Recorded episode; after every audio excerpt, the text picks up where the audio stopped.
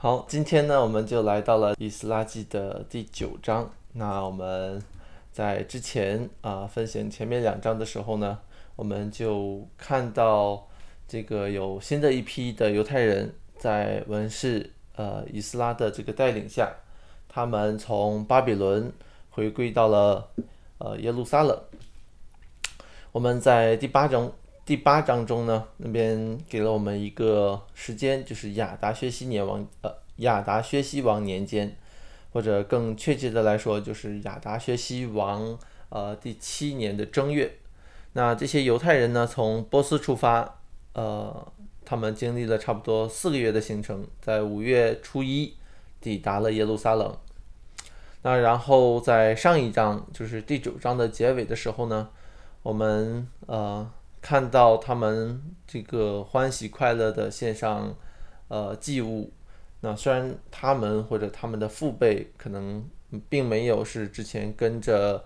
这个前面的一批那些所罗巴伯呃跟着所罗巴伯一起回归的那些人，但是呢这个时候他们又有一次机会可以从那贝鲁之地回归到应许之地，那这。是神的恩典，让他们能够有再次有这样的机会，能够回到耶路撒冷。他们借着献祭，表达出他们的对自己罪的那个认识，也表明出他们对神的赦罪之恩的那个感激赞美，好像一切都是一个非常的美好的一个景况。但是到了接下来的两章呢，我们却看到他们的这个信仰的生活。中的一个问题，或者说他们在重建信仰生活的过程中，他们要面对的那些真实呃经历的当中的那些挣扎，他们面对生活层面中的那种起起落落，呃各式各样的挑战，要面对来自外部的和自己内心的那种各样的试探，他们所要面对自己罪的一个情况，他们要面对审判。这一切罪恶的那位神，他们要在这样的一个经历当中，在一个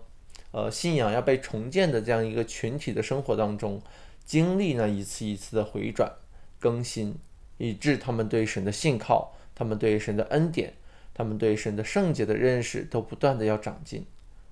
他们需要在那真实的生活中不断的去呃悔改，不断的被神所更新。最近我读到一篇文章啊，里面就提出这样提到一个这样的一个情况，呃，他是发现说，当代的许多教会中，特别是这个改革宗的教会当中，在神学上发展非常快，很多人很火热，然后有许多人也都热衷于这种进行啊精准的神学表达，对教义有一个清非常清晰的一个阐述，然后看到这样的复兴呢，确实是。呃，真的是让人心里面很兴奋，看到许多的人都热衷于在做这样的一个理性上的思辨，从这个这些宝贵的属灵传承当中呢，获取这些圣经的呃真理，那这无疑是很好的。但是这篇文章中就指出他发现的一个问题，就是许多教会对神学的基本的认知，或者是第一的印，这首先的这个呃第一印象呢？几乎都不可避免的是一种系统神学式的，就是习惯用一种呃葫芦吞枣的方式去接受一套正确的教义，然后给它阐述出来；习惯用一种理性主义的方式来思维，呃，来学习、来理解、来应用。换句话说，就是用一种脱离了一个时代背景、脱离了一个教牧性的一个处境。而单纯的去进行一个以理性讨论来讨论我们的信仰，但是却在面对生活中、面对真实的挑战的时候不知所措，或者呃，就是是既不习惯也不知道，甚至是不愿意去用我们所任性的这福音的信息去面对我们的生活，面对我们自己的罪。我们在以斯拉记的最后这两章，就好像是要看到当时的这些犹太人，他们要如何去在他们信仰的生活、他们的那种呃神学的认识、他们对神的这些理解，开始进入到他们的生活当中去面对他们的罪，我们会看到他们将如何的把他们信仰、他们的敬拜的生活和他们的日常生活开始有一个结合，让他们对神的信心能够更具体的体现出来。在第九章的第一节那里就说到，这是完呃做完以后，众首领来见我。那这这里说的这个这事做完以后呢，呃，给了我们是一个相对模糊的一个时间点。但是如果我们刚才也读了第十章，那在第十章九节那里给我们提到一个很具体的时间，就是九月二十日。那整个的第九章到第十章呢，是一个呃很连贯的一个事情。那我们大概就可以推测，第九章一节这里说到的这个时间，呃点呢，差不多就是可能九月中旬左右的时间。那也就是说，在这个时候，已呃已经是以斯拉和这群百姓回归到耶路撒冷，差不多四个月多的时间了。那在这四个月多的时间呢，我们可以推测说，以斯拉祭以斯拉他到底做了些什么？那因为以斯拉本身他是祭司啊，他是文士。那在第七章那里呢，也形容他是通达耶和华以色列神所赐摩西的律法书。而且第七章十节里面说，以斯拉是定制考究遵行耶和华的律法，又将律例典章教训以色列人。那我们大概就可以推断推断定说。他们在到达耶路撒冷的这四个多月的时间当中，以斯拉会一直的教导以色列人，呃，神的律法。那可能是从摩西五经这样的开始，一点点、一卷一卷的教。他们不只是要借着他们的献祭来向神认罪，来敬拜耶和华他们的神，这些犹太人也需要更加的明白神的心意。要更明白他们在献祭当中他们所包含的那个意义，也就是说，他们在敬拜的事情上，不只是要维持一个呃习惯，保持一个信仰的生活，而且他们还要呃更加的认识他们所敬拜的对象，要更加的认识耶和华神，要明白他的旨意，他们要在敬拜，他们要在信仰的事情上。不但是要知其然，还是要知其所以然。而正是在因为呃面对神的认识的加深，他们对神的律法的有更深的认识，他们才有机会将生命中那些依然陷在最终的那个部分被神的道所更新改变。而在第九章的第一节的后半部分呢，就看到这些犹大的首领们。他们就把当时这个呃回归的这个群体中浮现出来的一个问题，呃，而且是很严重的一个问题提了出来。第一节就说到，呃，这些以色呃众首领来见我说，以色列民和祭司并立位人中没有离绝迦南人、赫人、比利洗人、耶布斯人、亚门人、摩亚人、摩呃埃及人、亚摩利人，效法这些国。的民行可憎的事，因为因他们为自己的儿子娶了这外邦女子为妻，以致圣洁的种类和这些国的民混杂，而且首领和官长在这世上为罪魁。也就是说，他们在犹犹太人这个群体当中呢，有许多人是和外族人通婚的。那可能对于我们今天来说，通婚这样的事情啊，可能就很直接的理解为是一个种种族之间的事情。但是对于当时的背景来说呢，这里的重点不是说一个种族性的一个问题，而是一个信仰上的问题。就是说，他们啊，里面提到说效法这国的民行可憎的事，讲的就是那个要呃信仰上敬拜外邦偶像的这种的事情。也就是说，他们在他们的家中，同一个家中，夫妻二人，他们呃，在他们的生活当中，他们所表达出来他们的信仰，他们在呃生命所有的层面上，要在这个包括这个信仰层面上，他们是否能够同心合一，他们是否能够联合？而当时他们的处境呢，就是这些人这群回归的百姓是一群好不容易从那个没有办法去敬拜神，活必须活在一个外邦偶像林立的这样的环境中，回归到如今这个有神的圣殿，可以单单敬拜神的地方。但是因为他们和这些外邦的有外有着外邦信仰的人通婚。那也就意味着他们几乎是又因为这样的婚姻，他们要回到那个就好像回到那个从前还活在巴比伦被掳之地的那样的一个处境当中。那他们就好像是虽然人是回来耶路撒冷了，但是心好像还是活在被掳之地一样。那这里面呃刚才那一段呃的经文当中呢？那甚至有这样的一个形容，叫做圣洁的种类和这这些国的民混杂。神的心意是要让他自己的百姓成为圣洁的种类、圣洁的百姓。那这些神的百姓是一个从这个世界中分别出来的，但是这些人的生活，他们的呃呃这个这样的一个通婚这样的一个结果呢？就是他们又和世界混到一起去了。他们通婚也意味着他们所生的儿女也都分不清到底还是犹太人，到底是犹太人还不是犹太人了。而且这里还没还说到说，呃，而且首领和官长在这世上为罪魁，就是这些带领的人，这些做领袖的人，他们在这样的事情上，在这个通婚，在这个信仰的一个。呃，这个不计较的这样的一个事情上，他们是带头的，他们在这样的罪上是罪加一等，是罪魁，是祸首。那这也许是一件很羞耻的事情。那我不知道，呃，我们这个他们之前是否啊明白神在律法中明确对他们说的这种不能通婚的这样的条例？刚才我们也在呃这个第呃十几节的那个时候有看到。那我们也不知道他们是因为什么原因而让他们的孩子和外邦人通婚，可能是，也许是因为当时没有想到，也许是一些其他利益上的一些原因。但不论怎样，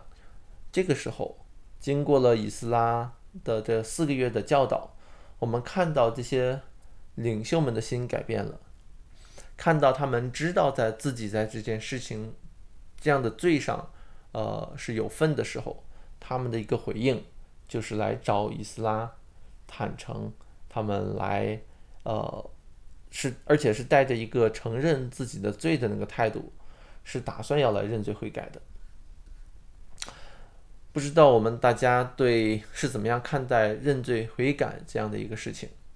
呃，不是，就是说，是觉得认罪悔改这是一个好事儿啊，还是一个坏事儿？如果认罪悔改发生在我们自己亲近的人身上，甚至发生在自己身上的话，那还是否会觉得是一件很好的事情？因为悔改的很多的时候，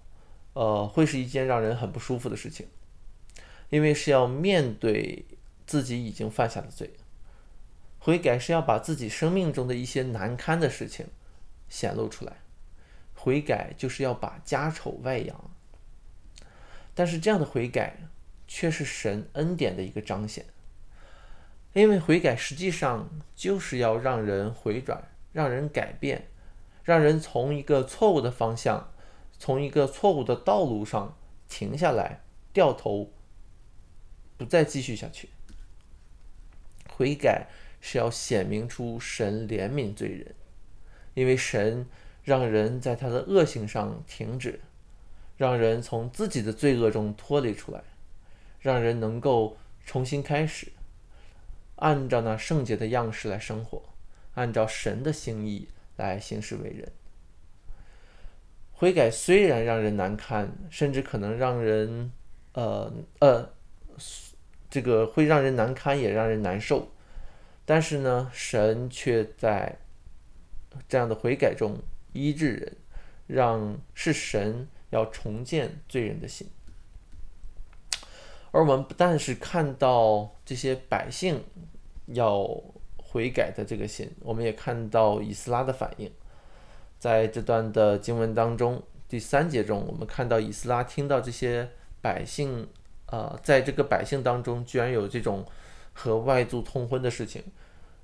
甚至是这些犹太人的领袖中也有。那以斯拉是为这样的罪，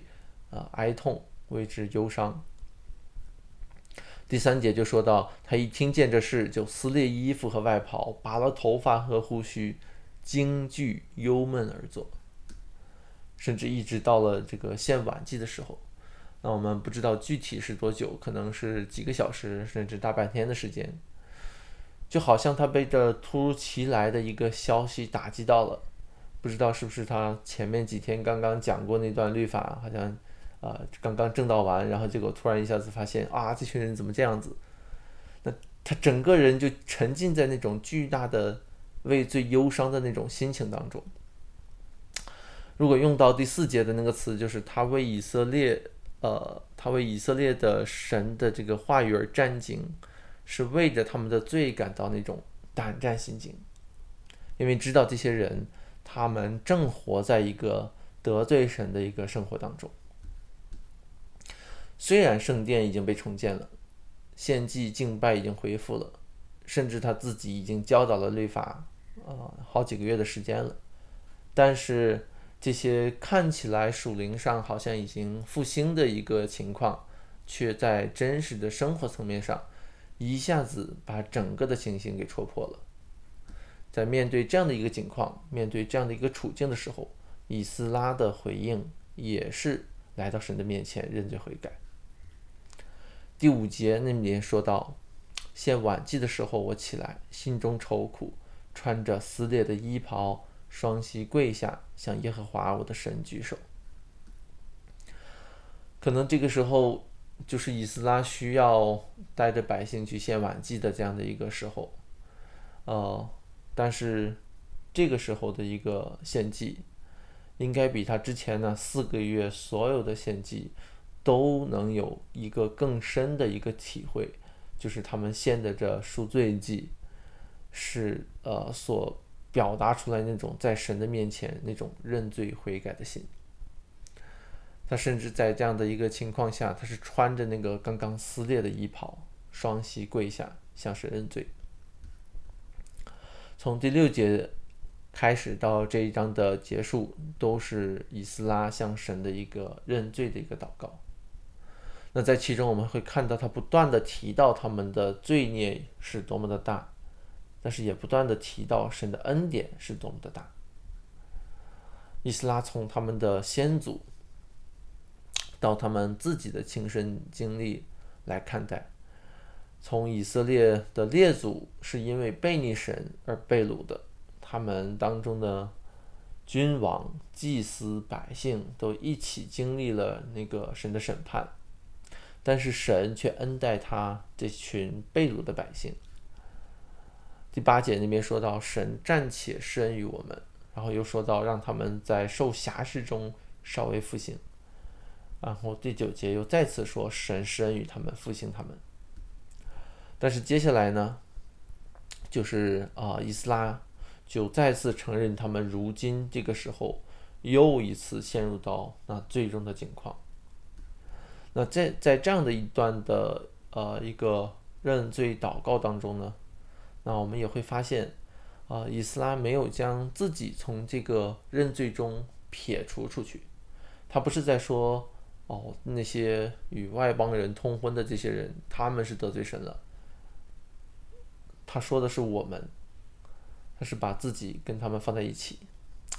那要知道，以斯拉在自己在这件事情上，就是这个通婚的事情上，他并没有问题的。虽然在那些领袖当中，还是有人参与的，有共犯的，但是这些领袖和许多的百姓，呃，这个他们在这个婚姻的事情上，啊，显露出来他们对神的这种信靠的不忠，啊，但是以斯拉并没有和他们犯一样的过错，最呃没有在这个婚姻上显出来他对神的不忠，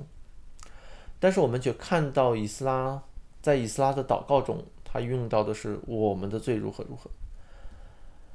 那可能也许我们今天读到这段经文的基督徒，呃，可能会觉得说，